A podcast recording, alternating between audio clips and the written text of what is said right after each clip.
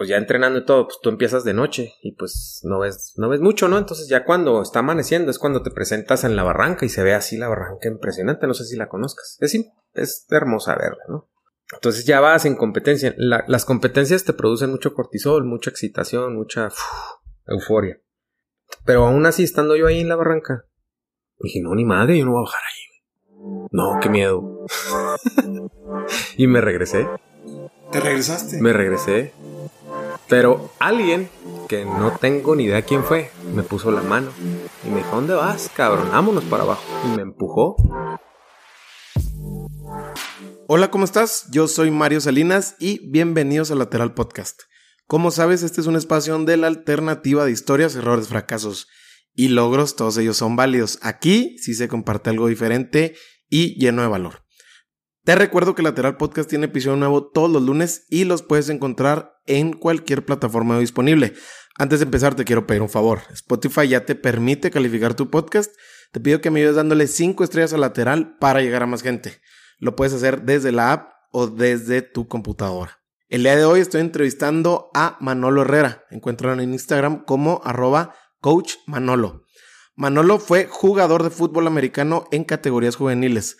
En Liga Mayor fue campeón en zona norte. También fue entrenador de borregos en categorías juveniles. Tuvo dos participaciones en Tazón Azteca con tres jugadores bajo su cargo preparador físico de varios atletas olímpicos de Río de Janeiro 2016 en disciplinas como judo, esgrima, tiro con arco y box.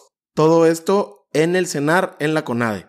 Entrenador especializado en corredores de fondo y ultrafondo, certificado por el International Endurance World Group.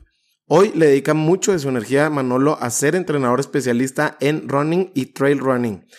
Como ultramaratonista ha participado en el Sky Ultra Pico en Orizaba, Veracruz, Garmin 100 millas y el ultramaratón Mont Blanc en Francia, entre otros.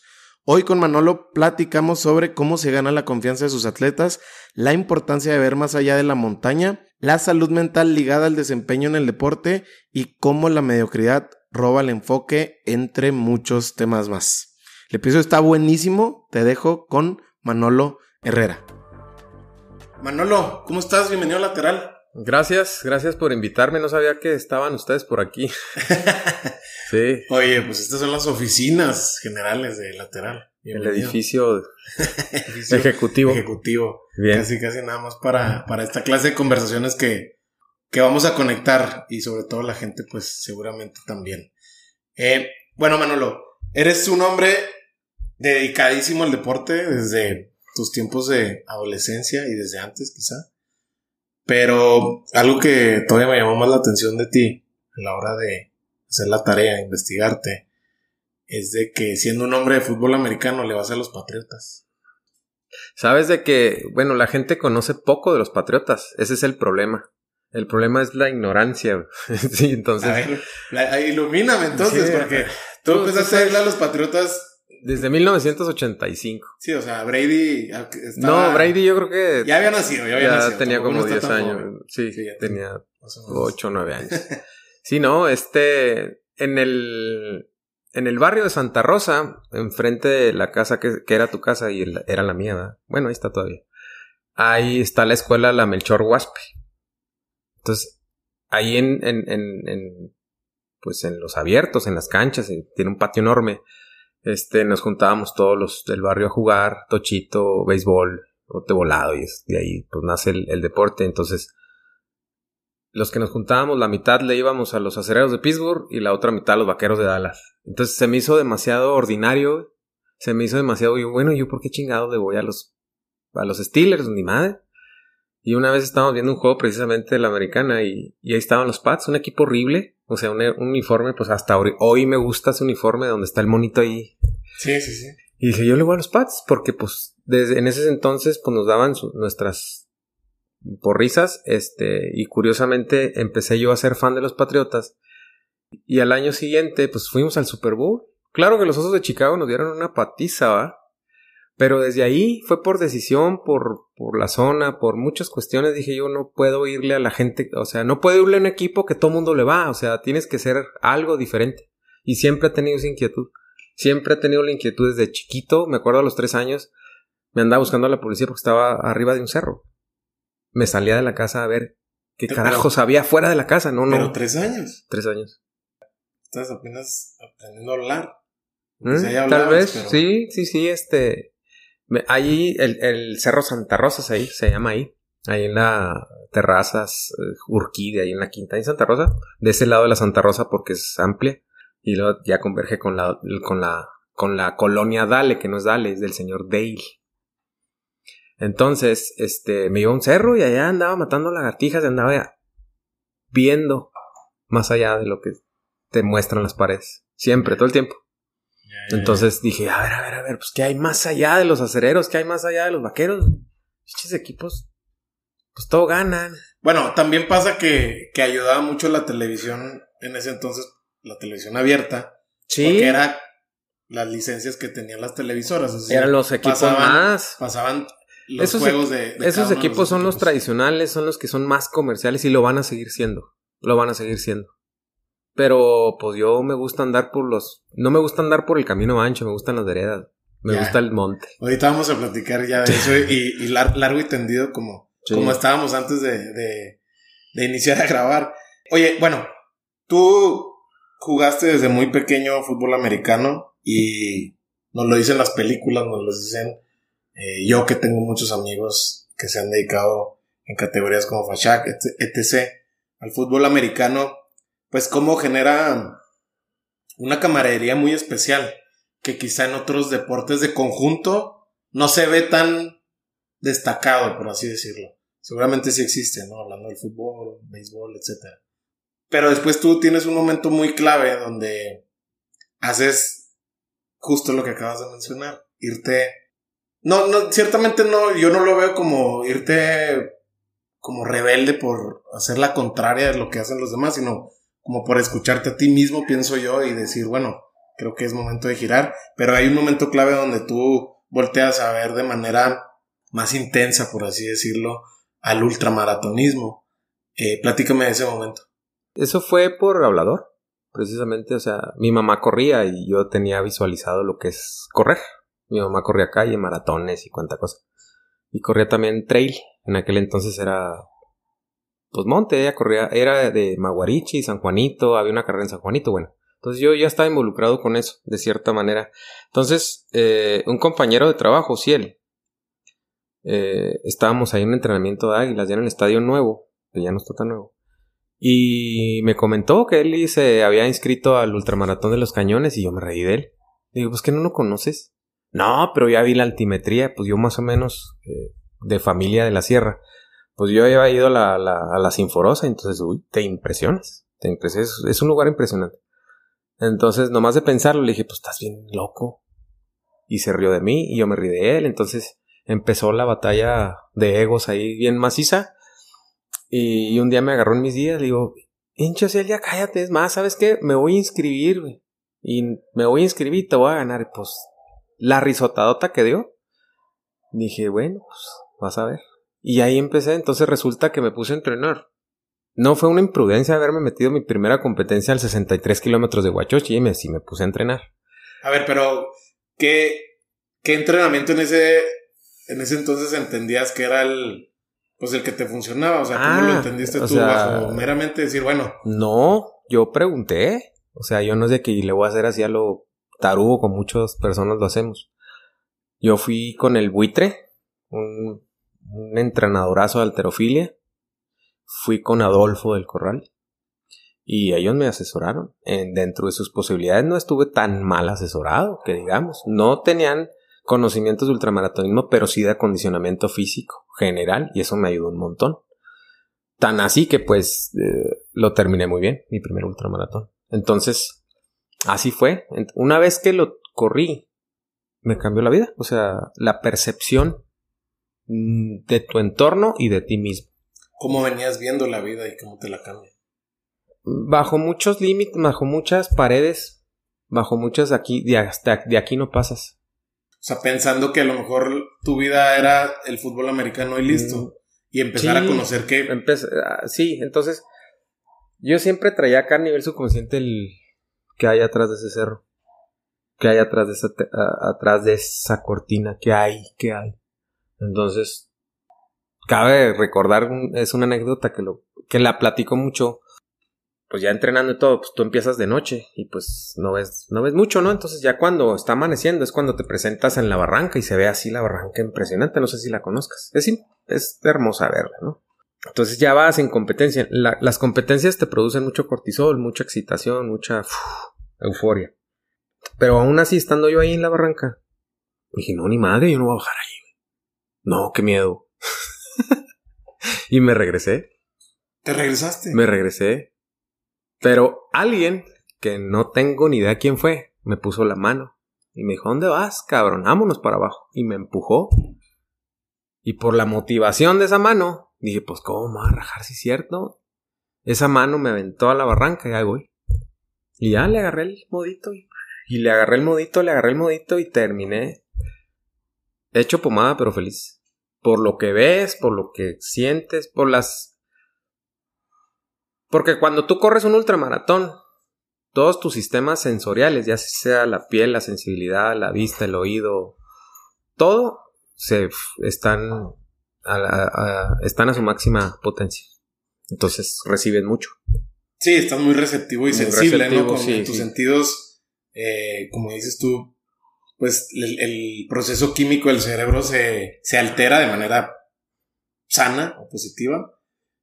Y también como que esa misma adrenalina a lo mejor te puede volver un poquito adicto. El sistema endocrino se vuelve loco. Oye, bueno, y dices que cambia tu vida. Eh, La perspectiva. Sí, y seguramente también tu vida porque pues... Tomas otras decisiones. Y, y cuánto tiempo y energía le has dedicado hoy en día. Ahorita que recién llegado de Francia, pues ciertamente las preparaciones que tú le vas dando a cada competencia han sido distintas y a lo mejor vas iterando de, alguna manera para eh, tener una mejor condición, eh, disfrutarlas ya en algún momento de una manera más vivencial. Pero eres muy analítico. Y eso creo que juega mucho a favor de competencias y también del lado del fútbol americano, eh, como entrenador y como jugador. Pero, ¿cuáles son tus conclusiones una vez que, que corres este ultramaratón en la parte técnica? Es decir, dices tú, bueno, me fue bien, me encantó, me sentí muy bien, eh, agradecido con este, pues literal, este empujón, que, que pues ciertamente si no hubiera llegado otra historia hubiera sido escrita en ese momento.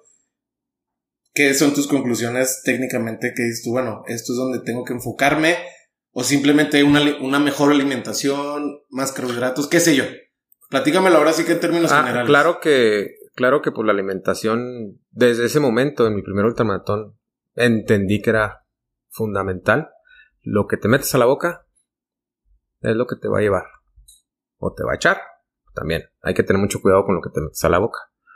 Este, de ahí entra la vida. Por la boca entra la vida. ¿Qué porcentaje le, le das de ponderación a tus atletas hoy en día a la hora que hablas de alimentación con ellos? Es decir, 50-50. Si no entrenas, no tienes éxito. Si no comes bien, no tienes éxito. O sea, tienes que atender a las dos. Y tu parte psicológica también, por supuesto. ¿Has tenido este desempeño como, primero como jugador de, de fútbol americano en distintas categorías? Y después también como entrenador en categorías juveniles. Pero hay esta, esta pregunta, digo, no, no se trata de si, si hago preguntas que no te han hecho.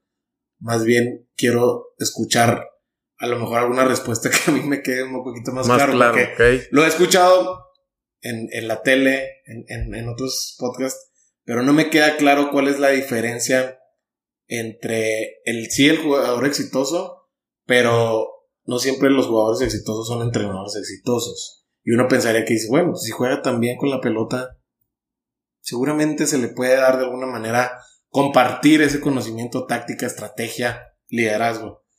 Eh, ¿Cuál es la diferencia o por qué no siempre van de la mano? No, porque aparte que son, son elementos muy individuales. Muy individuales. Yo pude haber jugado más o menos, y tuve la visión y tuve el discernimiento como para saber qué decir para que ese jugador fuera bueno. No todos tenemos esa don o esa habilidad de enseñar. Y viceversa. Hay personas buenísimas, este, y que también lo tienen, pero no es una regla, no es una regla para nada y, y tendríamos que analizar a cada persona y después es un mundo de... ¿Cómo crees que cultivaste o nutriste justo eso que dices de a lo mejor esas, ese, esas palabras de aliento, esa retroalimentación, ese regaño, ese levantar la voz cuando hay que levantarla, porque es algo como muy sutil, pero muy perspicaz, y luego después puede, tiene que ser muy asertivo porque tiene que el otro, el jugador recibirlo de la manera que tú lo estás comunicando. ¿De dónde crees que sale esa habilidad? Pues, esa habilidad, ¿no? Del el saber por qué, del querer saber por qué hacen las cosas, del, bueno, a mí me mandaron esta jugada, yo voy del lado derecho y el pinche corredor va del lado izquierdo. ¿Por qué rayos voy del lado derecho si el corredor va por el otro lado? Si yo lo tengo que... Entonces empiezas a hacerte preguntas, entonces empiezas a decir, bueno, ¿yo qué haría? Para que mis jugadores entiendan esto. O sea, ¿qué tendría que hacer el entrenador para que yo entendiera más fácil esto? Porque es muy fácil para un entrenador decir, haz lo que te digo, confía en mí. Tú nada más haz lo que te digo, confía en mí.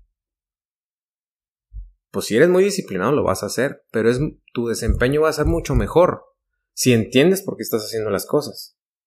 Entonces, esa inquietud y ese hambre de conocimiento que siempre he tenido me llevó a analizar todas esas posibles eh, situaciones de que, pues, el entrenador, ¿por qué no me dijo? ¿Y por qué no hace esto? ¿Por qué no hace el otro? Yo sin cuestionarlo, sino simplemente pensándolo. Yo nunca cuestioné a un entrenador, jamás. Y empecé yo a decir, oye, ayudar a mis compañeros, oye, pues. Y empecé a entender a los entrenadores. ¿Por qué hacían las cosas? y ahí, ¡pum!, se rompe un... Sí, claro.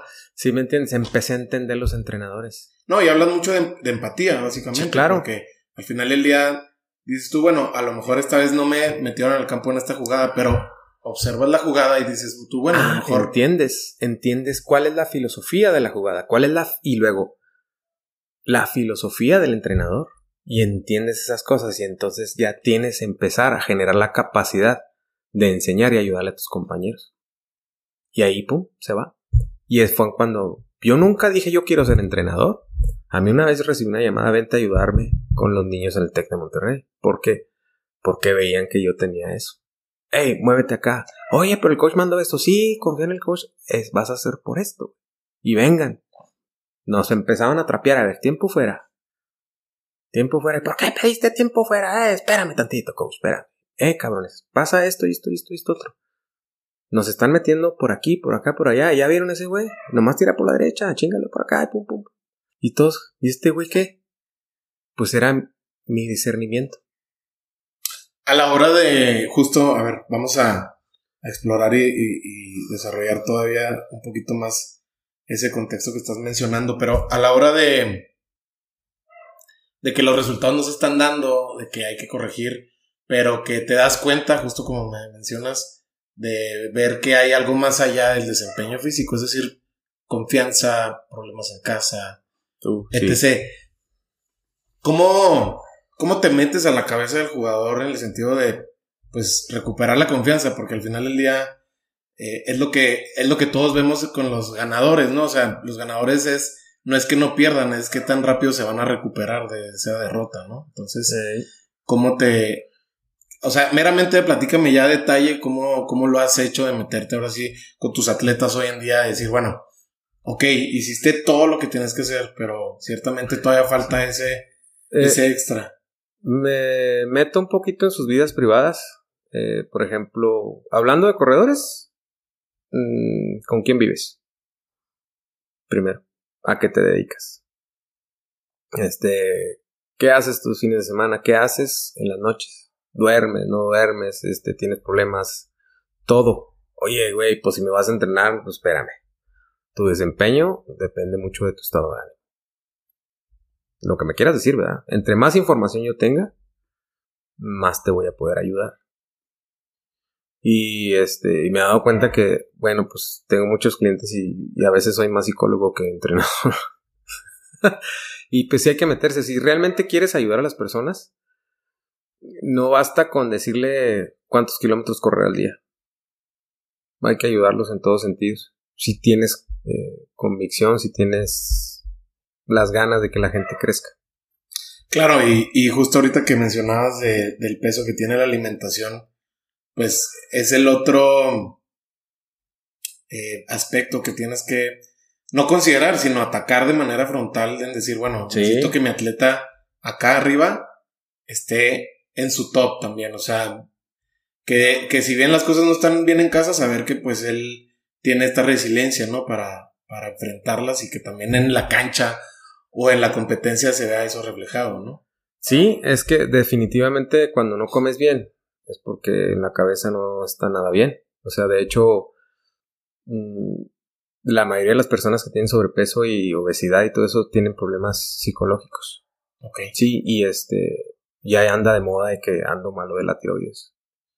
A la hora de construir planes de trabajo, por ejemplo, para prepararte tú para todas las competencias en las que has participado, corrido, jugado, hablando del fútbol americano, eres muy metódico y ciertamente eso habla mucho de la construcción de tus hábitos.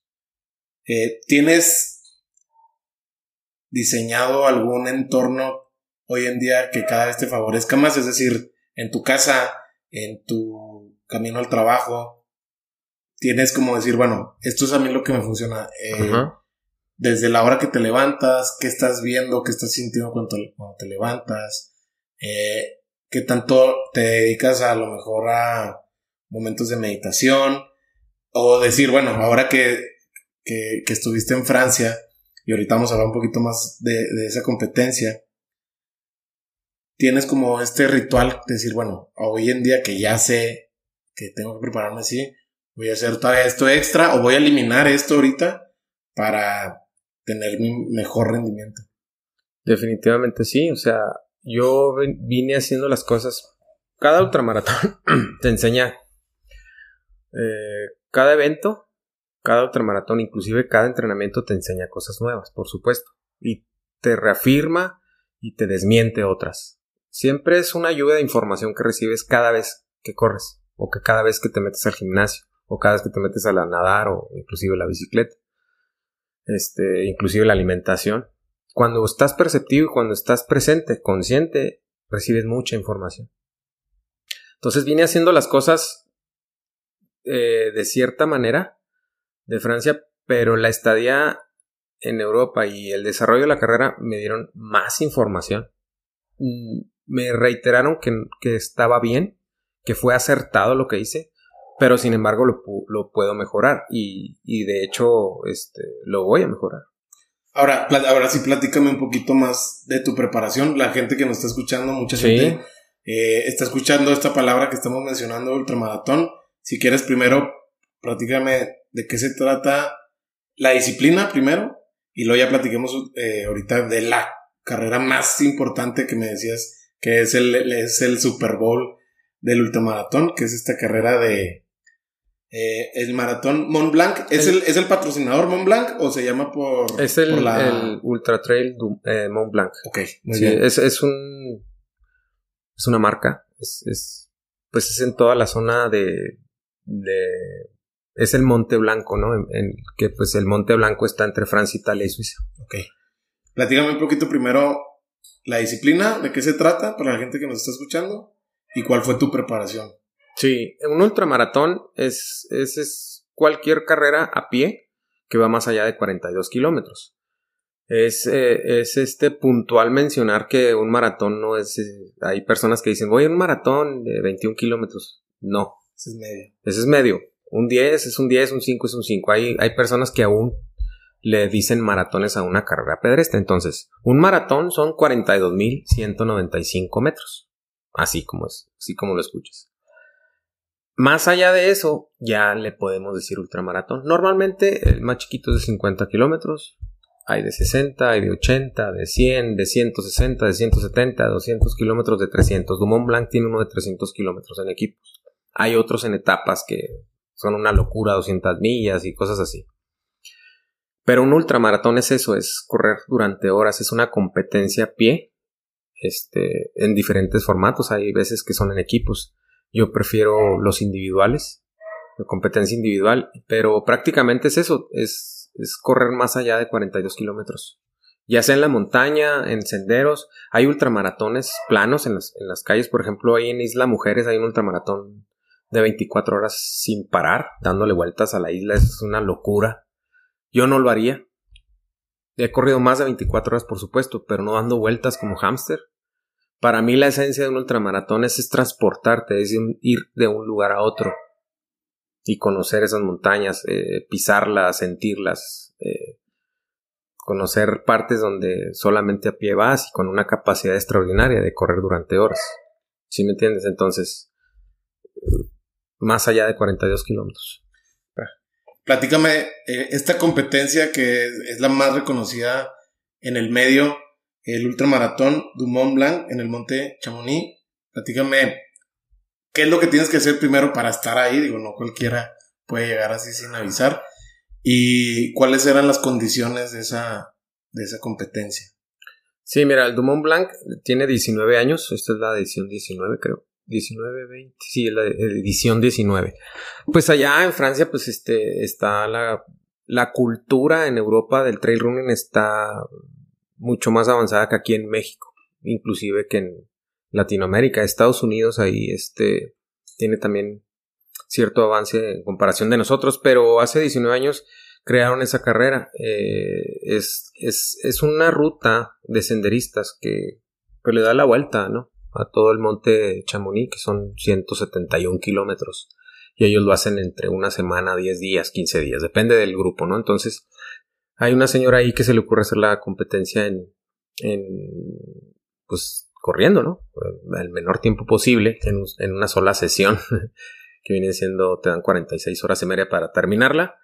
Este, ahí eh, se crea una, asociación, se llama Asociación Internacional de Trail Running, que es la que certifica las carreras.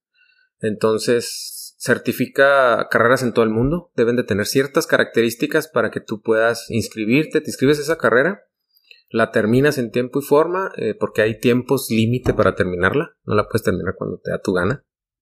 Que pues los tiempos no están tan descabellados, ¿no? Si entrenas y pues, te va bien, no, no, no está tan descabellado terminar una carrera, ¿no? Pero está la ITRA y la ITRA eh, nace a, través del, Dumont Blanc. O sea, todos los puntos ITRA, el objetivo es ir a Dumont Blanc. Entonces, por eso hay gente que cuestiona de que no, pues es que hay carreras más importantes. Pues dime cuál. O sea, porque todas, la mayoría de las carreras eh, quieren certificarse por ITRA, que es una organización seria que te pide ciertos requisitos para que tu carrera tenga esa calidad y tú puedas generar esos puntos para que seas considerado a la lotería de Dumont Blanc. Ahora ya es un poquito menos complicado porque generaron un, sistema de stones piedra, ¿no? Entonces hay carreras de muy buen nivel este, que tienen cierta cantidad de piedras. Si la terminas, te dan esas piedritas, ¿no? Hay carreras de dos, tres piedritas. Entonces, eh, yo metí solicitud al, al sorteo de Dumont Blanc el año antepasado, sí, más o menos, hace dos años. Entonces yo tengo un índice del corredor bastante bueno, o sea, que tengo bastantes puntos en pocas carreras. Entonces me mandan un correo los de Montblanc me dicen, no, pues eh, en, en la lotería hay 25 mil solicitudes con tus mismos puntos a la madre, entonces pues quedar ahí está bien complicado. La primera vez no quedé, la segunda vez que apliqué pues me escribieron eso y me dice, pero está el nuevo sistema, ¿no? De los Stones. Está la carrera de Valderán, que es primera edición. Si la terminas, o sea, con tus puntos te puedes escribir a Valderán, en España, al norte de España, y pegadito a Francia, por cierto. Ahí en los Pirineos españoles están preciosos. Con tus puntos ya te puedes escribir a Valderán, porque también para Valderán necesitas puntos. Entonces ya no entras a sorteo por tus puntos, ya no entras a sorteo Valderán y te puedes escribir. Ahí está tu código. Inscríbete. Y lo digo, ay, güey. Pues bueno, me inscribí. Ese año cayó la pandemia, se canceló y al otro año, ahí vámonos, ¿no? Nos vamos a Valderán y la terminamos muy bien. Terminamos en el lugar 154 de mil inscritos. De mil inscritos. Entonces, yo venía ya a 100 metros de la meta y ya venía viendo de Blanca. Dije, ya estoy en Blanc. Y entonces haces este, esta antesala, por así decirlo. Sí. Eh, en España, en el norte, como mencionas. Y estaban ya las condiciones para, para estar en esta competencia. Pero platícame sobre tu preparación, porque ciertamente era uno de tus objetivos ya a corto plazo y entendiendo la clase de persona, sobre todo en tu preparación en la disciplina, si hiciste algo diferente, entendiste que había que eliminar, algunos hábitos o alimentación que no te servía, o cómo fue tu proceso para prepararte.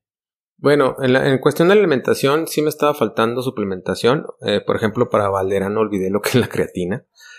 Este, para Dumont Blanc sí me suplementé con creatina, este, con cúrcuma, este, dos, tres ajustes, no, no es mucho el cambio, no puedes hacer cambios muy radicales porque a final de cuentas no funcionan, solamente que estés totalmente en un error grave, ¿no? Entonces no andábamos tan errados, son ajustes, por ejemplo, la creatina, la cúrcuma, detallitos. Eh, le incluí natación, le incluí bicicleta y, y un sistema diferente en, en, el físico que viene siendo el gimnasio. Un poquito más de pesas. Un poquito más de peso en las pesas. Ah, ya, ok. Sí, más peso en las pesas. Entonces ganaste porcentaje de músculo. Ganas, te ves más flaco. Mis amigos me dicen cómo te ves jodido, ¿no? Pero el porcentaje de músculo aumentó y la grasa bajó. Pero sí, fisiológicamente sí te ves diferente. Ya. ¿La cúrcuma para qué? Evitar el daño muscular. Ya. O sea, porque tú cuando haces ejercicio sobre todo más allá de dos horas, empiezas a tener un daño muscular más allá de lo saludable. Dice, eh, yo los ultramaratonistas que conozco, los que entrenan bien y se alimentan bien, pues no, no tenemos daño muscular, inclusive generamos más masa muscular. Pero la, la cúrcuma te ayuda a minimizar los radicales libres, la inflamación sistémica. Entonces, cuando tú reduces la inflamación sistémica, dices de que todo tu cuerpo se inflama por tanto desecho metabólico que el hígado no alcanza a procesar, entonces te queda en el sistema, te inflamas y empiezas con radicales libres, dolores y uh, cosas. Entonces la cúrcuma te ayuda a hacer eso, a estabilizar un poquito todo ese revolución fisiológica. Y, y lo más interesante de la cúrcuma es que como te reduce el daño muscular, te reduce el dolor inducido por el ejercicio. Entonces te da mejor rendimiento a final de cuentas. Ya me dijiste en la parte física y en la parte mental ¿Hiciste algún ajuste? ¿Visualizaste algo diferente? ¿Simplemente le bajaste un poquito a la expectativa y decir, bueno, la voy a disfrutar primero que nada, ya estoy aquí, no cualquiera puede estar aquí? Sí, eh, hay que ser muy conscientes de dónde estás y quién eres. A ver, platícame un poquito de Sí, o sea, es como si tú te subes a un ring y está Mike Tyson en el ring y dices, tú me la pela. No. que a ver, para decir eso, para decir eso necesitas saber quién eres. Sí, sí, sí. O sea, ¿bajo qué fundamentos estás ¿Para qué fundamentos vas a decir que Mike Tyson no te va a hacer daño? Y si realmente estás consciente que estás arriba de un ring. No muchas personas sabemos eso. Dicen, ay, vamos a la carrera. Y cansado de conocer gente de que me voy a inscribir oso negro y lo. Neta. ¿Es qué? Son 80 kilómetros, tanto altimetría. Sí, sí, sí, pero, pero, pero, pero, pero, pero. ¿Conoces el terreno de Santiago Nuevo León? ¿Conoces las condiciones, el frío, el calor, las piedras? No, no, no, pues ya aquí yo hago cálculos. Entonces, la gente no estamos acostumbrados a saber a dónde vamos. Es muy diferente que digas, no, pues me voy a inscribir, no sé cómo esté, me imagino, pero pues ahí voy y me voy a preparar duro porque no sé cómo está. Y eso te ayuda mucho. Pero cuando la dice gente, ah, pues 50 kilómetros aquí, pues tú los hiciste, pues ahí voy yo también. Ups, error. Te puede ir bien, pero lo más seguro es que no te vaya tan bien. Lo que tienes que hacer para estar en Dumont Blanc es realmente investigar qué es Dumont Blanc. ¿Qué es lo que tienes que hacer para poderte inscribir primero?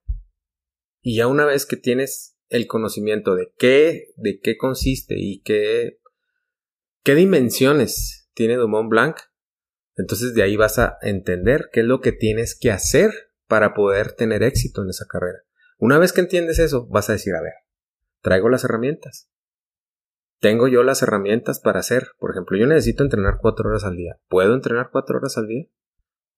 Puedo viajar afuera de la ciudad para hacer entrenamientos fuertes de alturas de doble sesión el fin de semana, o sea, cuatro entrenamientos en dos días. Tengo esa capacidad, tengo capacidad de irme a nadar, tengo capacidad de, de un día que me amanezca bien cansado, levantarme todo modo ir a entrenar.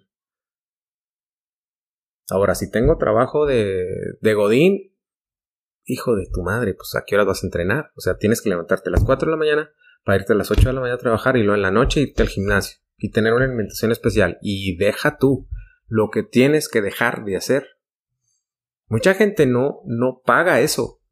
Oye, güey, pues es que me salió una boda, güey. Oye, güey, pero vas a 100 millas de Sky Pico, cabrón. Estás a un mes de ir a 100 millas en Sky Pico. Esa carrera terminamos bien poquitos. No, pues una boda. Y tres días pedo. Y eso muy pocas personas lo pagamos. Sí, es que es bien importante también cuando dices que sí, sí. a una competencia, hablando de, tu, de tu contexto, también saber a qué vas a renunciar, porque también hay sacrificios que a algunos les pesan más que a otros, ¿no? alguien perfectamente en su condición le hubiera dicho, bueno, tengo una boda, pero no lo hago todos los años y ciertamente ahorita estoy comprometido, ya le invertí tiempo y, le invertí dinero. Ya tiene los aviones comprados. Para mí es un pretexto genial para decir no voy. Tengo que entrenar. Sí, entonces, una cosa es lo que tienes que hacer y otra cosa lo que tienes que dejar de hacer. Entonces, ya tienes el conocimiento de las dimensiones y la magnitud de Dumont Blanc. Ya sabes lo que tienes que hacer para poderte inscribir. Luego viene la parte económica. ¿Cuánto tengo que invertirle? Deja tú los aviones. La inscripción vale 450 euros. Eso es lo de menos. ¿Cuántos tenis te vas a gastar? ¿Cuántos suplementos te vas a meter? ¿Cuánta ropa te vas a meter? Y hay personas que conozco. Bueno, obviamente. Que se van tres días antes. No, pues si me voy tres días antes, llego, eh. Me voy un ratito a París y luego ya al día siguiente descanso y me voy a competir. Y el jet lag para empezar. Para empezar, y luego los traslados, espérame, o sea, sí, el tren, el camión, sí, todo, pero logísticamente es, se te llega, te llega a dejar un tren y ya valiste madre. ¿Qué pasa? Entonces, yo me fui tres semanas antes. Por aquello de no, entonces, entonces genera una inversión. Una adaptación, un, un, una ausencia de miedo a andar solo por allá. Solo. Entonces, ese es otro tema que la gente debería de entender. Un ultramaratón es una competencia individual, entonces, al menos aquí, la gente es borreguita, oye, pues es que, oye, ¿no hiciste tus ascensos en el Cerro del Mezcal, compadre? Oye, pues es que no los hice, eran cuatro, era bien importante tu entrenamiento. Es que no encontré con quién ir. Madres. Es inadmisible todo ese tipo de, excusas, ¿sí me explico? Cuando te, te, te Independientemente de la magnitud del compromiso, es un compromiso. Entonces tú, no, tú tienes que aprender a hacer las cosas con o sin. Con ganas o sin ganas. Con amigo o sin amigo. Ese es, ese es lo que te enseña este tipo de compromisos. Y... ¿Dónde te vas a quedar? ¿En qué te vas a mover allá?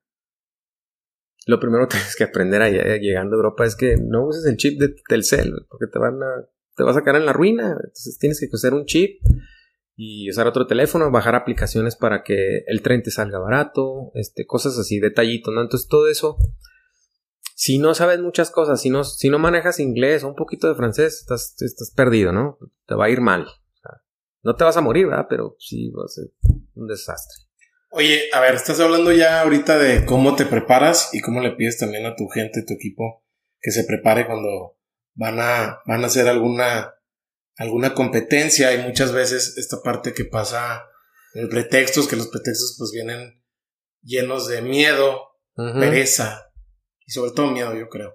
Sí, pero ¿qué pasa en tu caso? Por ahí platicaba con Sergio sobre una anécdota cuando pues también el cuerpo habla, ¿no? Y, y, y pasa que que se te baja un poquito la pila o bastante la pila.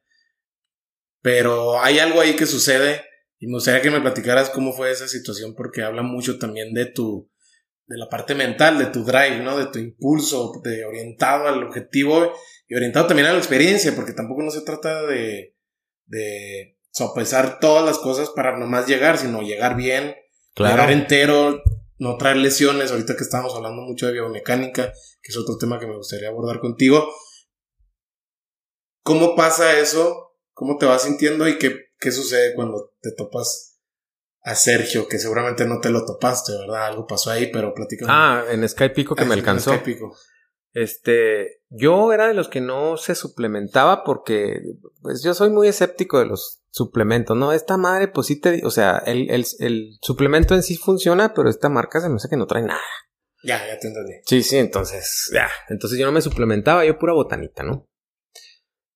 Esa competencia de Sky Pico, que fue la única que terminé. En esa vez terminamos nueve de como de 60 personas. Nada más nueve. O sea, es de las rudísimas, madre. Y pues ahí voy, madre. Y fregón iba yo. Viva súper bien comiendo, iba muy bien. Entonces, es una parte selvática muy mojada, muy lodosa. Entonces, la lámpara era de noche. La lámpara empezó a fallar. Dije, no, pues voy a partir la mamushka, ¿no? Aquí entonces me paré. Error. Vas corriendo. Excitado, con el corazón a todo lo que da, y me senté. Pues para no. Me senté y empecé a moverle la lámpara. Pues me dio la pálida. Se me bajó, se me bajó el switch. Y en lo que se me estaba bajando el switch, llegó Sergio y Sofía. Oye, ¿qué, qué, qué, qué? Étale, acá, pero me fui. ¿Qué onda, cabrón? Pues ya me echaron airecito, unas cachetadas y luego Sergio me dio una pastilla de sal. De sal, nada más. No, hombre, se cuenta que le dije, me diste chiquitolina o qué hijos. En ese momento no paré. No paré. Pum, desperté y vámonos y los traía al rabo. y este, y, y, Sergio dice, no, pues gracias a mí terminaste la carrera. Pues sí, si no me das la pastilla no me despierto. Porque, porque entiendo que fue más o menos por ahí del kilómetro 60 cuando pasó eso. Y es que para que la gente también entienda el contexto, te desvaneces, se te acaba la, ahora sí que se te acaba la gasolina, ya no anda la máquina. El cuerpo entró, se, eh, se, se bajó la pastilla. y le das 100 kilómetros. Más. Gracias a, a, así que a una pastilla de sal. Sí. Ah, obviamente ya después, este, eh, me seguí eh, suplementando con pastillas de sal que me dio Sergio, ¿ah? Cada dos horas, cada tres, cada más, cada tres horas. Y pues le metí más a la comida. Entonces, a raíz de esa experiencia, le metí más énfasis a ver qué tengo que comer, cómo están mis eh, sistemas energéticos, por qué se me apagó el switch. Y fueron varios factores. Uno fue ese de que no, no, no demasiada presión al cerebro. Porque pues vas hecho madre, o sea, vas ve tú a saber la, la presión sistólica que traía en ese momento y te sientas, pues el, el cuerpo dijo, hey, apágate, pum. Y aparte, sí, de hecho, hasta por defensa, ¿no? Hace el cuerpo eso. Ahora, vamos a, girarlo del otro lado.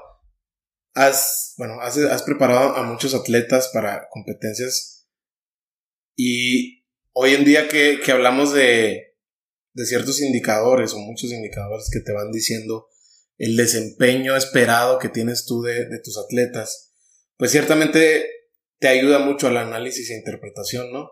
De cómo se van a dar las cosas. ¿Cómo, cómo te sientes tú cuando en esas experiencias a lo mejor el atleta rebasa las experiencias que tú tienes sobre él? Es decir, tú dices, bueno, estamos dentro del, del top 10, vamos a, a quedar en un buen lugar, pero se dan estos, estos picones, ¿no? Estos eh, outliers de, de, de, resultados extraordinarios.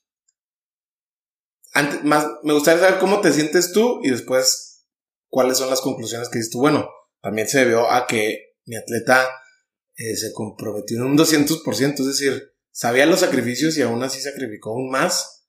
O simplemente decir, bueno, creo que su físico y su anatomía dan todavía para, para este extra. Mm, fíjate que a pesar de que tengo atletas que han dado muy buenos resultados, no es tanta la sorpresa. porque los conozco y conozco, o sea, sé interpretar sus números, ¿no? Entonces, sí ha habido quien me sorprende, Carlos Baez es uno de ellos, el mismo Sergio, este, Chavita, eh, Maribel, ciertas personas, dices tú, ah, caray. Y tienes, bueno, al menos en lo particular tengo una sensación de que, de que, ah, qué chingón soy como entrenador. y qué bueno que le sirvió y, y este, hay factores ahí esas personas que te estoy mencionando y que les ha ido muy bien, su constante, ah, Rodolfo Villalobos también, este, son disciplinados. Y una vez que tú ves una persona disciplinada, esos resultados no te sorprenden tanto. O sea, me sorprendería un cabrón que no entrena ni madre y que llega en top de 10, entonces dices tú, wow. ¿Te ha pasado? No. No. o sea, no hay, no, hay milagros. No, no, no. No, no, no hay. Por ejemplo, ahí está, mm, hace un año Susana Gutiérrez ganó el 83 kilómetros de Garmin, en primer lugar de todas las mujeres, este. Y, ay, me hablaron, ay, ganó un siglo. Yo, sí, sí ganó. Sí me puse contento, por supuesto, porque yo la entreno y, y este. Pero, pues entrenó bien duro durante un año y medio. O sea, ¿qué te sorprendería a ti? Yo le dije, una vez le dije, ¿sabes qué? Es ay, que no, no, no soy tan buena, acá hice. Este, quinto lugar. No manches, y le dije, quinto lugar. Primero top ten y los quinto lugar. ¿Te comprometes a quinto lugar? Va. A los dos meses le dije, uno. ¿Cómo uno? Uno. Y no te rajes. ¿Cómo le haces para que se la crea la Z? Una cosa es que tú veas todo, pero ellos no lo ven. Eh, que esa es una muy buena pregunta. O sea, si tú no emanas esa confianza, por más que tengas un, un acervo cultural y de, de palabras motivantes, la gente no es pendeja y no te cree. Tienes que tener credibilidad a través de que, de, de los estudios y los resultados. Yo por eso corro también. Y ando en esas carreras y demuestro, ¿verdad? O sea, lo que te digo, te lo demuestro. El ejemplo arrastra, ¿no? Pues claro. Oye, ¿y qué sucede después de que le, pides el uno? O sea, primero era el quinto y luego le pides el pues uno. Pues sí, es que es un proceso de confianza. Ella no tenía esas confianzas. Como ella no conocía la carrera, no sabe las competidoras que iban y la, la magnitud de la carrera, el terreno. Entonces yo ya lo conocía muy bien. Corrí Garmin varias veces, entonces entonces, con su disciplina y su desempeño y todo eso, dije, pues ya vas por el uno, comadre. Y, y lo barrió. E inclusive quedó general entre hombres, quedó en quinto de toda la carrera. O sea, le ganó a muchos hombres. Quedó en quinto lugar general. ¿Te ha pasado a ti que en algún momento en, en, en los ultramaratones hayas, digo, ya dijiste ahorita que corren de noche y bajo condiciones condiciones naturales, es decir, sí, natural. lluvia, frío. Sí, hay mucha gente que dice. No, está controlado, pues. Dicen, oye, no, es que corriste de noche y luego en, situaciones extraordinarias. Y espérate, güey, pues si son naturales, está lloviendo y este lodo, pues, ¿qué? pues es natural. Sí, pero también yo, nosotros te lo. Bueno, pero yo también entiendo que. o sea, digo, yo también te, yo soy de esa clase de gente que te diría, porque es extraordinario eh, dar el rendimiento y el desempeño también en situaciones que no son, o sea, son las situaciones naturales del ambiente o del clima de ese lugar, pero no de la persona, porque a lo mejor la persona no, no es que tú duermas en la lluvia, ¿verdad? Todos los días y estés acá arriba en el cerro. Haber vagueado de chavalo, y eso es todo. Traer barrio. Traer barrio. Nada más. Y te adaptas. Hay gente que pues se adapta. Y ahí los traigo corriendo de noche. Y órale. Oye, va a llover. Y luego eres de azúcar o qué, Órale. Oye, te quería preguntar. Entonces, ¿te ha pasado que alguna vez te pierdas? O sea, que... es que, digo, suena bien, suena bien, suena bien de cuate que en la vida he hecho un ultramaratón. Este... En las últimas, bueno, en Valderán y en Dumont Blanc fueron las únicas que no me he perdido. Es muy común. Todo el mundo nos perdemos, ¿Y, cómo, y qué, qué, ha pasado? Porque me platicaron de una anécdota donde estabas con Sergio. Y igual, que le diste que lo, que lo levantaste, pero. No, no, lo que pasa es de que vamos en Sky Pico y dale, dale, vamos, Dios, bien embalados, una subidota. Pero perra la subida y luego. Ah, una bajadita y luego, luego, Sergio, esa troca ya la pasamos. Dice, no mames, y se puso pálido, güey, así de la emoción, así de put. No manches. Se, cayó la Se cayó. Le dije, ay, no pienses, vámonos a seguirle, güey. No pienses, no pienses. Vámonos. No más que ya ahí en el 110, pues dijo, ya, I'm done. Le pegó emocionalmente eso. Porque fueron dos kilómetros durísimos, durísimos, durísimos. Una subida espantosa y íbamos bien embalados y luego que nos damos cuenta que le dimos una vuelta así, ¿no? Y él dijo, no manches, y yo no. No, güey, pues ni modo, güey. Ya no pienses, vamos a seguir. Vámonos, dale, dale, dale, dale, dale. Y yo me enfoqué en eso. Y a él sí le pegó, este, se le acabó la gasolina, el diésel, la leña, los cerillos y la chinga. Y ahora no te rajas. Y ahorita dije yo, pues vale, este, ya le voy a dar porque yo ando embalado. De hecho, te dije, yo ya no paré, ¿sabes? Ya no paré. De hecho, me perdí un montón en esa carrera, precisamente, acudiendo a tu pregunta. Salí a la carretera de no sé dónde, ni no sé para dónde iba. Vi marcas, pero eran las de regreso. Vertas. Dije, no. Y salí y la carretera así, ni un grillo. Ri, ri, Dije, y grité, chinga madre, me perdí y pum, me mareé. Por el mismo. Por el mismo grito. Entonces, ching, dije, no, yo, yo, pues no, mi madre. ¿Para dónde será? ¿Para dónde será? Y en eso viene un taxi. Y lo me echa la, yo traía la luz. Y se paró, ¿qué onda? Traes el número 7, Simón. Oye, pues ya vámonos, te andamos buscando. Que no llegaste al centro de abasto. Pues sí, pues ando perdido. Ah, no, pues es que te vas toda la carretera y ahí está. A 5 kilómetros, me perdí 5 kilómetros. Muchísimo. 5 para arriba, güey. Es muchísimo. O sea, pues es que quiero que quiero que la gente entienda porque dice, ah, bueno, se perdió tantito. Aparte es no. súper atleta. O sea, sí, pero la desviación es. O sea, me subí un cerro de 5 kilómetros. Que no era. Madres. Dijo, pues la carretera hasta 5 kilómetros. Te queda una hora. ¿What? Porque corta. O sea, ¿no pasas esa hora? Menos de una hora me quedaba. Pues ahí los dejé, güey. Ya me querían subir al taxi para llevarme, no, tengan. Y salía madre, güey. Lo bueno que era bajadita, carretera, y salía madre, güey. Y llego al, centro de abasto y me echan la luz. ¡Córrele, córrele, córrele! Pasé el tapete y faltaban tres minutos para el corte. Venga. Pásale, y lo digo, ay, hijo de miro acá todos y luego, ya me voy, no. Y el doctor me dijo, no, no, ya pasaste. No pases el tapete otra vez porque las, las marcas son cuando tú sales del centro de abasto, no cuando llegas. Es muy fácil llegar y ya te quedas ahí media hora y luego ya te vas. No, es cuando te vas. Dijo, pasa el tapete. Me hizo un paro. Pasa el tapete de salida y ahí me queda cinco minutos. No, me quedé tres. Me dio comida, me dio unos alcacelces, adiós, ¡pum! Un cerro que se llama el Cerro del Borrego. Hice menos tiempo de regreso que el primero. Iba a madre a madre y terminé. Y me, sí, me perdí prácticamente. Fueron nueve kilómetros de desvío. Nueve. En tiempo. son dos horas. Una hora y media, dos, casi dos horas. Y ahora que mencionas que, nada más han sido dos donde no te pierdes y han sido de las más referentes, ¿qué conclusiones llegas de, de, decir, bueno, ciertamente a lo mejor la misma preparación, la experiencia? La experiencia, el traer el mapa en el reloj el conocer, estudiar la ruta. Tú tienes que estudiar las rutas, tienes que estudiar qué tanto tiempo te puede llevar de un centro de abasto al otro. O sea, todo lo tienes. Tienes que memorizarte dónde estás y a dónde vas y por dónde pasaste. ¿Y por dónde pasaste? Sí. Porque ahorita dices de la troca que vieron. Si no, le, si no tienes ese punto de referencia, quizás sigue bien. Siempre me hago fotografías visuales de dónde vas y luego volteas hacia atrás. Si eso lo vuelves a ver, es que vas mal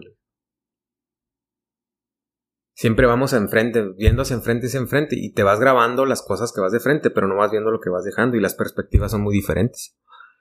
Entonces tú vas viendo, y en donde hay una bifurcación, yo siempre volteo atrás y me hago una fotografía mental. Oye, ahorita hablabas de cómo le decías a Sergio que ya no hables y vámonos, no, lo pienses. O sea, ahorita no es momento de pensar, hay momentos para pensar. Hay momentos de reflexión y hay momentos de no preguntes, no entiendas, dale. Me gustaría saber dentro de tu cabeza si existe alguna clase de conversación contigo mismo eh, o algún mantra, si es el caso, que te repitas a la hora que ya estás en plena competencia. Es decir, ya dijiste es un deporte individual y solitario, ciertamente, sobre todo en, competencia, a lo mejor en preparación es distinto, pero existe algo que te digas a ti mismo eh, para mantenerte motivado o dejas que nada más entrar en este estado de flow donde pues, ya, ya hiciste la chamba, ya hiciste la preparación meses o años y dejas que el trabajo fluya. Platícame cómo es eso para ti. Eh, eso depende mucho de qué hiciste el, último año. Definitivamente, o sea, si no te preparaste bien, si anduviste ahí en desmadres o, o faltaste una semana entrenando, entonces empiezan a llegar dudas que si vas a poder y te empiezas a sentir incapaz. Como te decía ahorita, o sea, la parte física depende de la mental y lo que pienses depende de lo que hiciste, de lo físico.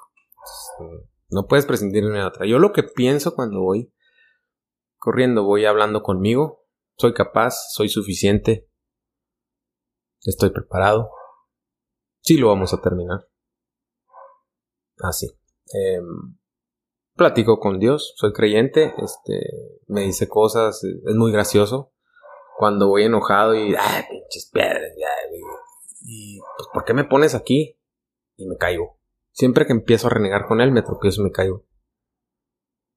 Y se ríe y escucho su risa. Eh, mm, hablo conmigo y me pongo enfrente mío, digo, ¿qué quieres? ¿Por qué estás aquí? O sea, platícame, mm, ¿qué es lo que necesitas? ¿Por qué haces esto? Em, ¿Cómo te ves mañana? Y eso, todo ese tipo de reflexiones y todo ese tipo de respuestas que se generan a través de esas preguntas, eh, me ha hecho entender que hoy es el día más importante de todos en este momento es el, es el momento más importante de todos. Tú y yo jamás vamos a estar en este momento otra vez. Nunca. Jamás va a volver a ser 13 de, 13 de septiembre. Nunca en tu vida vas a volver a pasar un 13 de septiembre. Y eso lo entiendes. Y cuando lo entiendes, empiezas a disfrutar el momento tal así como es. Empiezas a saborear el vaso de agua, empiezas a saborear tu ropa, empiezas a, a disfrutar tu compañía porque esa persona pues la ves hoy. Y ese momento y esa, ese abrazo es el último. Siempre. Siempre es la última vez. ¿Cómo lo aplicas eso en tu vida personal? Aprovechalo, disfrútalo. Todo, hasta los problemas. Si no hay problemas, no hay evolución, no hay adaptación. Si no hay, me lleva la fregada, dejé las llaves. No te generas esa creatividad para resolver el problema de abrir el carro o abrir la casa. No, que burro, dejé esto acá. Ah, ok. Entonces empiezas a generar herramientas para que no te vuelva a suceder. Y eso te enriquece. Oye, bueno, estamos hablando básicamente de mindfulness o momento presente, atención plena, ¿no? Como lo queramos llamar. No importa. Pero ahora, Manolo, hemos hablado mucho de la adversidad de las derrotas, de cuando las cosas se ponen duras o difíciles, y también cómo darle la vuelta, ¿no? Pero ¿cómo eres tú en las victorias? Cuando las cosas se dan bien, sabes reconocer tu trabajo, el de tu equipo, el de tus atletas una vez que tú los estás entrenando, eh, cuánto tiempo te permites de a lo mejor relajarte sin bien no bajar la guardia, pero escuchaba yo una entrenadora de la NBA que, que, fue campeona olímpica con la selección de Estados Unidos. Y ella tiene una regla. Y, y es así, para las derrotas y para las victorias, 24 horas. Vamos a festejar 24 horas. No más. Digo, no 24 horas seguidas, pero entiéndase eh, en sentido común. Pues sí, vamos a festejar y vamos a cenar, lo que tú quieras, la fiesta, 24 horas. Derrota, a llorar, vete, tómate tú un tiempo solo, sola, 24 horas, no más. No más. Eh, ¿Tú cómo eres en las victorias? Ganábamos un campeonato de juvenil, de intermedio, que es, ya, ok, ah, chido, el trofeo. Mañana empezamos a entrenar para el próximo campeonato. Así tiene que ser.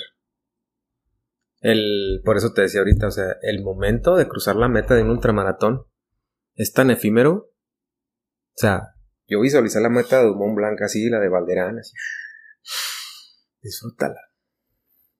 Porque este momento son segundos, ni siquiera minutos. Y es la última vez que vas a pasar por aquí. Yo no voy a pensar el año que entra. En ese momento no puedes pensar en el año que entra, no puedes pensar, puede, puedes pensar en lo que hiciste para estar ahí, para meter más emoción, para meter más valor a ese momento. Pero una vez que crucé, levanté los brazos, me fui por mi cerveza, terminé y mañana vamos a ver qué hacemos. Hay una frase muy fregona de Nelson Mandela, dice, cuando tú escalas una montaña muy alta, lo único que te encuentras son más montañas por, por subir. ¿Cuál es tu próxima montaña por escalar o subir? Ah, este fin de semana vamos a Aguascalientes y luego vamos a Guajumar aquí en Ocampo y en las cascadas de Basasiachi. Este, y en enero Negro y pues Dumont Blanco otra vez en agosto. Manolo, platicaba con, con la gente de tu círculo, sobre todo al que te rodeas, tanto atletas, eh, preparados físicos, entrenadores, y hablaban de cómo hoy en día estás utilizando la biomecánica, sobre todo en temas de prevención de lesiones y sacar el mejor provecho de tus atletas. Platícame primero de qué se trata la biomecánica y hoy en día cómo la estás aplicando eh, en tu equipo. La biomecánica eh, como, como, como, ciencia, como tal, vaya, es, es, es, aquella ciencia que estudia el movimiento corporal y, este, y, y los referentes son dependiendo de cada deporte. Eh, la biomecánica para los corredores eh, pareciera ser muy simple, pero nosotros los, los humanos a estas alturas de, de, la, de la era, de la época, ya traemos muchas em, deficiencias por el uso de zapato por el uso eh, de, medios de transporte. Entonces empezamos a atrofiar esa biomecánica como tal. Em, antes, no hace muchos años, pues la gente caminábamos mucho, trotábamos mucho, jugábamos en la calle, jugábamos en los parques, jugábamos en el campo. Ahora jugamos sentados, con la pura mente. Entonces todo eso atrofia todo tu sistema motriz. Dícese de hombros, postura, espalda, piernas, todo. Entonces es una tarea yo como, como entrenador de, esta gente, este, primero, este, diagnosticar los, los posibles errores y luego eh, desarrollar una cierta ejercicios que, que desarrollen una mejor biomecánica, porque al final de cuentas, si tú tienes una biomecánica correcta, tu, tu transporte, o sea, tu traslado de un punto a otro va a ser más económico. ¿A qué me refiero con económico? De que no vas a gastar tantas calorías para hacer un movimiento de, traslado. Es el, correcto este, rango y movimiento de las, de las articulaciones, dice principalmente de la cadera, las rodillas y los tobillos, y por supuesto los hombros, que los hombros te dan un balance hacia enfrente o hacia los lados si es una manera incorrecta. Entonces, el movimiento de los brazos es importantísimo para, como los brazos sirven como péndulos, péndulos de las piernas. Por eso el brazo derecho obedece a la pierna izquierda y el brazo izquierdo obedece a la pierna derecha. Entonces el desarrollo de una buena biomecánica no es una tarea fácil, porque para un adulto ya este, modificar patrones y, deficiencias biomecánicas, pues es bastante complicado. Que ya estamos hablando de desaprender un poquito. De desaprender, de desaprender. Y una manera bien simple y muy eficaz de, corregir biomecánica es correr descalzo. Totalmente descalzo, sin calcetines. Obviamente en un, en un, este, en un ambiente controlado, pastito donde no haya vidrios, toritos, este, pavimento muy limpio, tartán, este. Yo recomiendo mucho a estas personas que tienen este, algún tipo de pisada pronadora, eh, supinadora, una patachueca, una salida, o sea, es, correr descalzo, porque en las plantas de los pies tienes las mismas terminaciones nerviosas que las manos, entonces tu información neuromuscular se enriquece al doble. Entonces, tú al tocar el piso con el pie, hay muchas señales y se, y se la estructura completa pues, se endereza. La pisada. ¿Y cuáles han sido los beneficios que, digo, platícame de algún caso de tus atletas, de cómo se han visto beneficiados de esta práctica, correcto? Bueno, cuando tú desarrollas una buena biomecánica, pues te alejas de las lesiones, te alejas de los fisiatras. Este, el impacto de correr es mucho. Y dice la gente, de hecho hay libros que dicen que correr es malo. Hay libros. Que dicen que correr es totalmente desaconsejado, que es dañino para la salud, para las articulaciones. Y ahí están los tabús de que, pues, si correr te vas a, dañar las rodillas. Y pues sí, tienes razón. Cuando corres mal, cuando tienes sobrepeso, cuando tu pisada es con el talón, tu, fase de entrada es con el talón. Y al final de cuentas, los, los metatar, los meta, metatarsianos son un amortiguador natural. Tú entras con la parte de los dedos la planta y luego apoyas con el talón. Es un amortiguador natural que quita impacto en los tobillos, luego en las rodillas, luego en la cadera y acabamos con la columna. Entonces, muchos dolores vienen de una mala biomecánica y de una debilidad muscular, porque también la biomecánica eh, depende de tu fortaleza muscular. El, el músculo esquelético, por eso se llama así, porque es el que te mueve la estructura. Si estás débil de la espalda, vas a estar encorvado. Si estás débil del, estómago, no vas a levantar bien las piernas. Puedes estar muy fuerte de las piernas, pero si tienes eh, un tronco debilón, pues tu estructura no va a tener la forma correcta. Entonces vas a tener unas deficiencias marcadas en la biomecánica. Es muy importante. Todo, todo, todo, todo tu músculo esquelético está involucrado en el ejercicio de la carrera. Oye, ¿y qué pasa a la hora de trabajar esta clase de técnicas con los atletas cuando vienen ya a lo mejor de un previo entrenamiento, de otra categoría, por ejemplo, y les cuesta trabajo adaptarse o se niegan a adaptarse por meramente eh, patrones de conducta y de movimiento? Y, ¿Qué tanto... y viene, viene también ahí un tema, la descoordinación. Como yo cuando empecé a correr, a correr, correr, no, fútbol americano, todo eso, pues no, no es lo mismo. Este, me di cuenta que corría con la pierna derecha. ¿A qué, a, qué, me refiero con esto? Que tu, pie guía a la derecha y el pie de apoyo a la izquierda. Entonces siempre andabas con la derecha. Entonces hay que correr con los dos pies. Los, el izquierdo o derecho tiene que ser el guía. O sea, tiene que haber una alternancia. De impulso, o sea, el que obedece. Es como los compadres, o sea, yo tomo la decisión y tú me sigues. Vamos el que propone y el otro el que apoya. Es exactamente lo mismo. En este caso, tenemos que aprender a correr con los dos pies. Y una vez que aprendemos a correr con los dos pies, que esto se desarrolla con trabajo de escaleras y vallitas y todas esas cosas, ejercicios que se ven en el americano, en el soccer, en el básquetbol, todo eso, son los mismos ejercicios, pero te desarrollan una multilateralidad. ¿Qué quiere decir esto? Que tú puedes arrancar al lado izquierdo moviendo al izquierdo, no sé si te has dado cuenta que, por ejemplo, alguien está así esperando la pelota y sale al lado izquierdo y lo primero que mueve es el derecho. O el derecho, el derecho, el derecho. Entonces eso le quita habilidad, agilidad. Por ejemplo, Messi, Cristiano Ronaldo, Michael Jordan, eh, atletas de élite, ellos sabían utilizar sus dos polos del cerebro a la hora de, de la inteligencia kinestésica. O sea, sabían mover su cuerpo con los dos lados. Esa es la diferencia. Tú los ves dices tú, pues es un hombre, es una persona, sí, nada más que porque son extraordinarios, porque sabían trabajar con sus dos polos del cerebro, o sea, eran tan hábiles con la izquierda como con la derecha. Y eso se desarrolla. Y eso, y a la hora de, en el tema de los corredores es un poquito más simple, ¿no? Pues correr con los dos piernas. No es lo mismo eh, batear de los dos lados, patear el balón de los dos lados, que correr con los dos lados. ¿Sí me entiendes? Entonces, ahí, aparte de que tú generas más agilidad, más economía de traslado, más economía de carrera, pues aparte tienes la, la, virtud de que empiezas a utilizar tus dos polos del cerebro y empiezas a memorizar más las cosas, empiezas a analizar más las cosas, empiezas a ser más eficiente y empiezas a generar una inteligencia kinestésica. Tienes también un libro, un libro que se llama eh, Raramuri Fake donde digo, tampoco no, no, no, vamos a spoilear a la gente, pero hablas, hablas de la felicidad.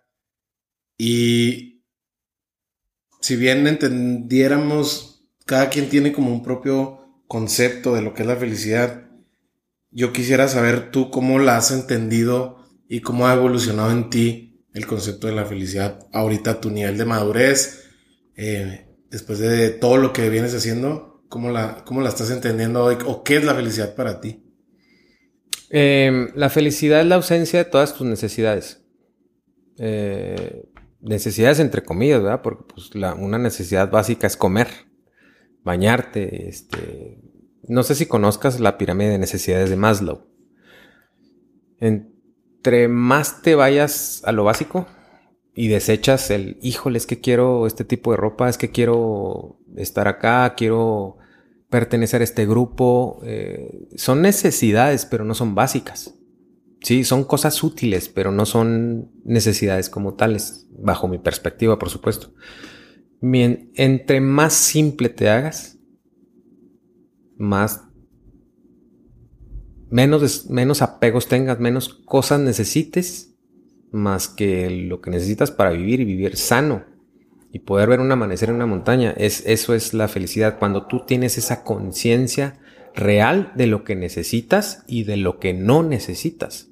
Entre menos cosas necesites, más feliz eres. Manolo, dicen que la suerte es la suma de la preparación con las oportunidades. Y en tu caso, cuando uno voltea a ver a tu carrera, pues muchas veces has tenido suerte. Es decir, has estado preparado y han llegado las oportunidades. ¿Cómo has entendido el tema de saber aprovechar las oportunidades, porque una vez está, una vez te dicen, ok, te vas a hacer cargo de este proyecto deportivo, aquí está el plan, estas son tus responsabilidades, pero tú también dentro de ti pues hay un compromiso. ¿Cómo piensas hoy en día de eso eh, a tu etapa de madurez después de venir de hacer, pues ahora sí que como lo platicábamos, el, el Super Bowl de los ultramaratones? Eh, ¿Cómo piensas también de cómo, cómo has enfrentado también esta clase de retos y oportunidades? Sabes de que eh, platicaba con alguien, este, vamos a hacer esto, tengo miedo. Pues no dejes que el miedo tome tus decisiones. Mucha gente cree que estoy loco. Porque sí, vamos, pues sí. Una cosa es que, que no tengas miedo y lo hagas, eso pues no te hace tan, tan especial, ¿no? Pero tú cuando tienes miedo y aún con miedo lo haces, eso es lo que tienes que hacer, porque a final de cuentas tienes que aprender que, tus emociones no van a tomar tus decisiones. No debes de dejar que una emoción o una sensación tome tus decisiones.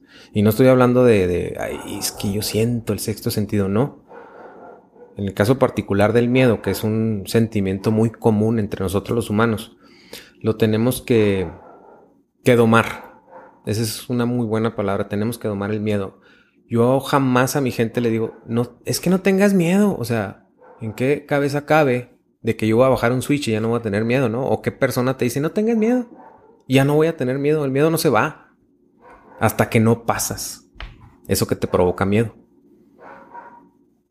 Entonces, mi, mi, respuesta a tu pregunta es ¿Qué he aprendido? Pues que el miedo no debe tomar mis decisiones y voy a tomar decisiones que yo sé que son correctas y que la decisión de correr ultramaratones y la decisión de tomar barcos grandes es es porque quiero hacer algo grande, ¿no? Me gusta hacer cosas grandes.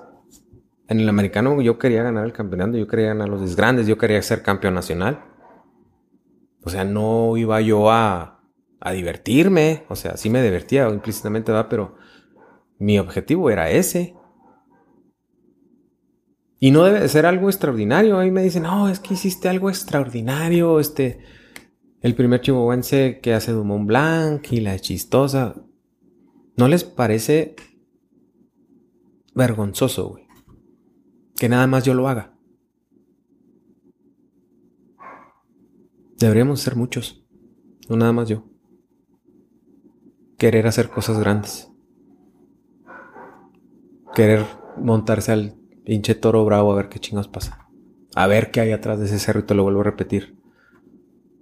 El miedo toma nuestras decisiones y nos mantiene encerrados en un estrato de comodidad, de, recompensas a corto plazo sin esfuerzo. O sea, ahorita ya es que estoy muy bonita, güey. O sea, debo de tener un título. Dame, resuélveme, estoy traumado, no me hables así. No, no, yo creo que esta sociedad va al, holocausto si seguimos así. Entonces, para mí es una pena que yo sea el único que haga esto. Manolo, em, tienes una mentalidad muy fuerte y me lo dijeron de una manera que pareciera que eres muy terco, pero creo que más bien se acerca a la persistencia más que a la terquedad, que son dos conceptos distintos. Pero más allá de del resultado, me gustaría saber qué, qué harías tú hoy en día que aunque supieras que vas a fallar, valdría la pena para ti. Ya no estamos hablando de resultados, estamos hablando de proceso. Entonces, platícame ya visualizando o imaginándonos qué harías que para ti valiera la pena. Sabes de que poca gente hace eso, ¿eh? Poca gente hacemos eso. La gente si, si no tiene una cierta certidumbre, cierta seguridad que le va a ir bien, no la hace. Y yo sí me he metido a cosas que sé que no van a resultar y aún así las hago. ¿Cómo qué? Un ultramaratón, una relación, un este... Cosas locas, o sea, es madre. ¿Por qué? Porque sabes que vas a aprender algo. Y sabes que a lo mejor pasa algo raro y ¡pum! te sale. Es bien bonito meterte un lodazal con una troca 4x2. Sabes que se va a atascar, pues ahí vas y te vas a embarrar de lodo, pero vamos a divertirnos. Es, eh, no es una adicción a la adrenalina ni a ese tipo de cosas, sino es una adicción a aprender porque nosotros estamos, la mayoría, bueno, siempre andamos buscando qué nos dé placer, qué nos dé satisfacción, qué nos dé comodidad y qué nos dé paz. Y está bien. Es, es, un instinto estar seguros, ¿no? Pero yo, ¿cómo te puedo decir? ¿O cómo te puedo mantener seguro si no sé qué es lo que no debemos hacer? ¿Qué es lo que está arriesgoso? ¿Qué es lo que está vaya, o sea, no hubiera deporte, no hubiera muchas cosas y no es así la vida, o sea, hay que hacer las cosas aunque, aunque vayas a perder, o sea, ¿a quién le dijeron, o sea, que siempre tengo que ganar, o sea, yo es que me esforcé mucho, me levanté temprano, le eché muchas ganas, dame mi medalla. Ey, no cruzaste la meta, pero me esforcé mucho. ¿Quién te dijo que deberías de tener un premio porque te esforzaste mucho. Dime quién te dijo. Y la gente ya, o sea, las medallas de tiempo para acá son obligadas en, las carreras. Las medallas antes eran para los tres primeros lugares y se chingó, güey. ¿Por qué voy a tener medalla si llegué en el lugar 300? ¿Por qué voy a tener medalla si llegué en el lugar 154? ¿Con qué derecho me comparo con el que llegó primero? Yo llegué a Dumont Blanc y ¿sabes qué me dieron? Un souvenir hermoso, un chalequito así que parece de familia peluche. Pero no recibí medalla. Porque no me la merezco. Llegué en el lugar 666. ¿Qué cachetada en el hocico le vas a dar a Killian Hornet, a Pau Capel y todos esos que son extraordinarios? Y tiene la misma medalla que de yo, ¿Es lógico? ¿Es congruente eso? No. Entonces estamos, es que no me voy a meter ahí porque me voy a perder, güey. No voy a ganar, no me voy a meter. Órale, chida tu lógica. Esto estás viviendo. No estás conociendo el mundo, no estás conociendo más allá del... Somos cobardes. Somos cobardes para sentir. Somos cobardes para sentir, uy, pinche loser. Ya lo decías ahorita acerca de los problemas, como justo eso, los problemas, y lo dicen muchos autores, ¿no? Un Ryan Holiday, como el obstáculo es el camino. Y así se titula su libro de cómo el mismo obstáculo es el que te va a decir el camino, el que debes trazar, ¿no? Y cómo los problemas, ahorita lo mencionaste, te vuelven creativo. Sí. Eh, piensas de manera diferente.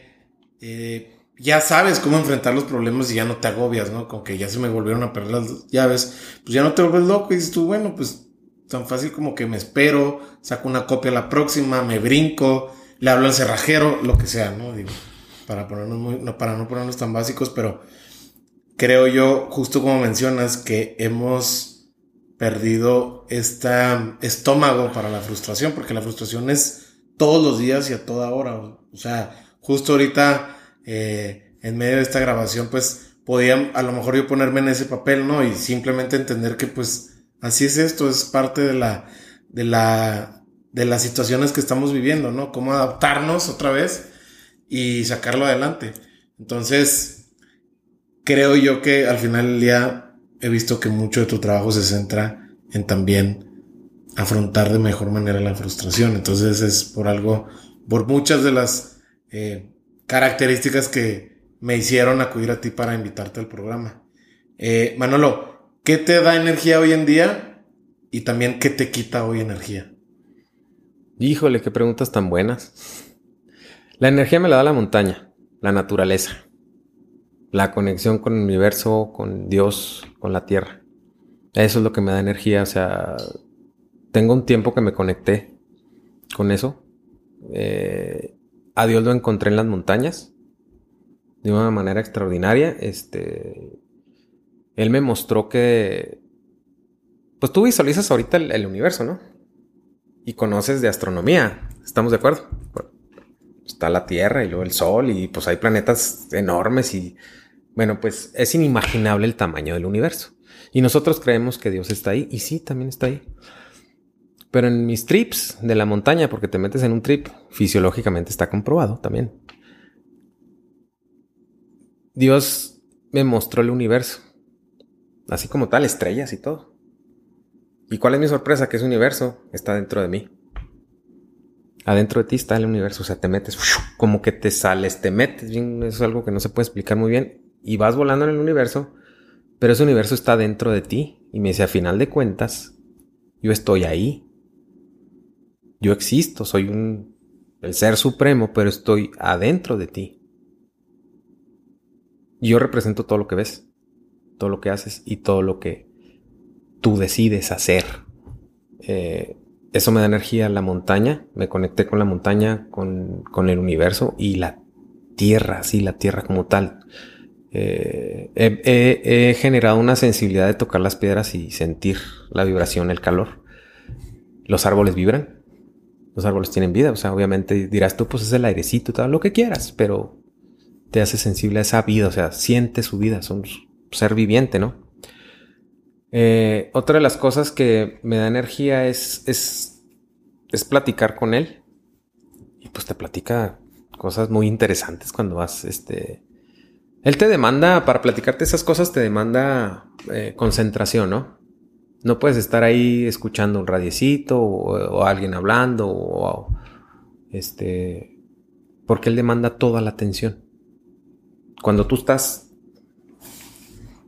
este discriminas estímulos que no van, o sea, que vas concentrado en el camino, que vas concentrado en tu, en tu corazón, en tu cansancio, en todo, estás bien cometido, es cuando él entra y dice, ahora sí me vas a hacer caso porque estás concentrado, estás centrado y nada te va a distraer. Él demanda eso. Él quiere exclusividad. Eso es lo que me da energía. Lo que me quita energía y tengo que corregirlo es la gente mediocre. La gente que no tiene ganas de vivir, que no sabe lo que tiene. Que tiene dones, que tiene talentos, que tiene muchos potenciales para hacer cosas y, ay no, ¿para qué? ¿Qué miedo? No, no, no. Y Dios lo dice en su palabra, ¿no? O sea, y yo coincido con él, o sea, los tibios no.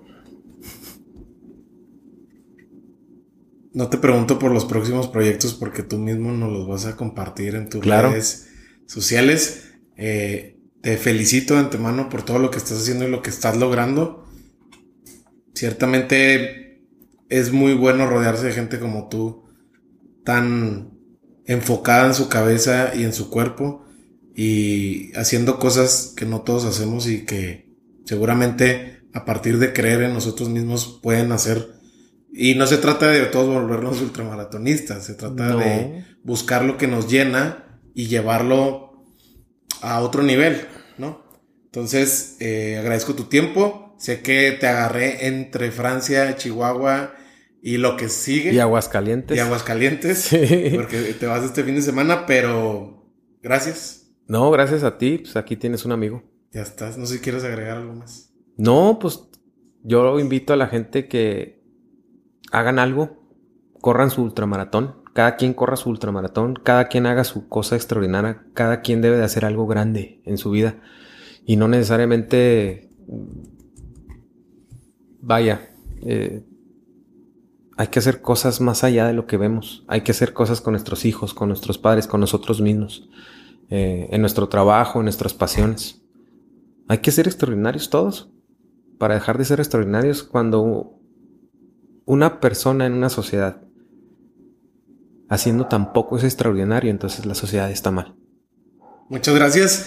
Eh, seguramente vamos a ver cosas que, vas a lograr en estos próximos meses. Sí. Por ahí se vienen cosas muy padres.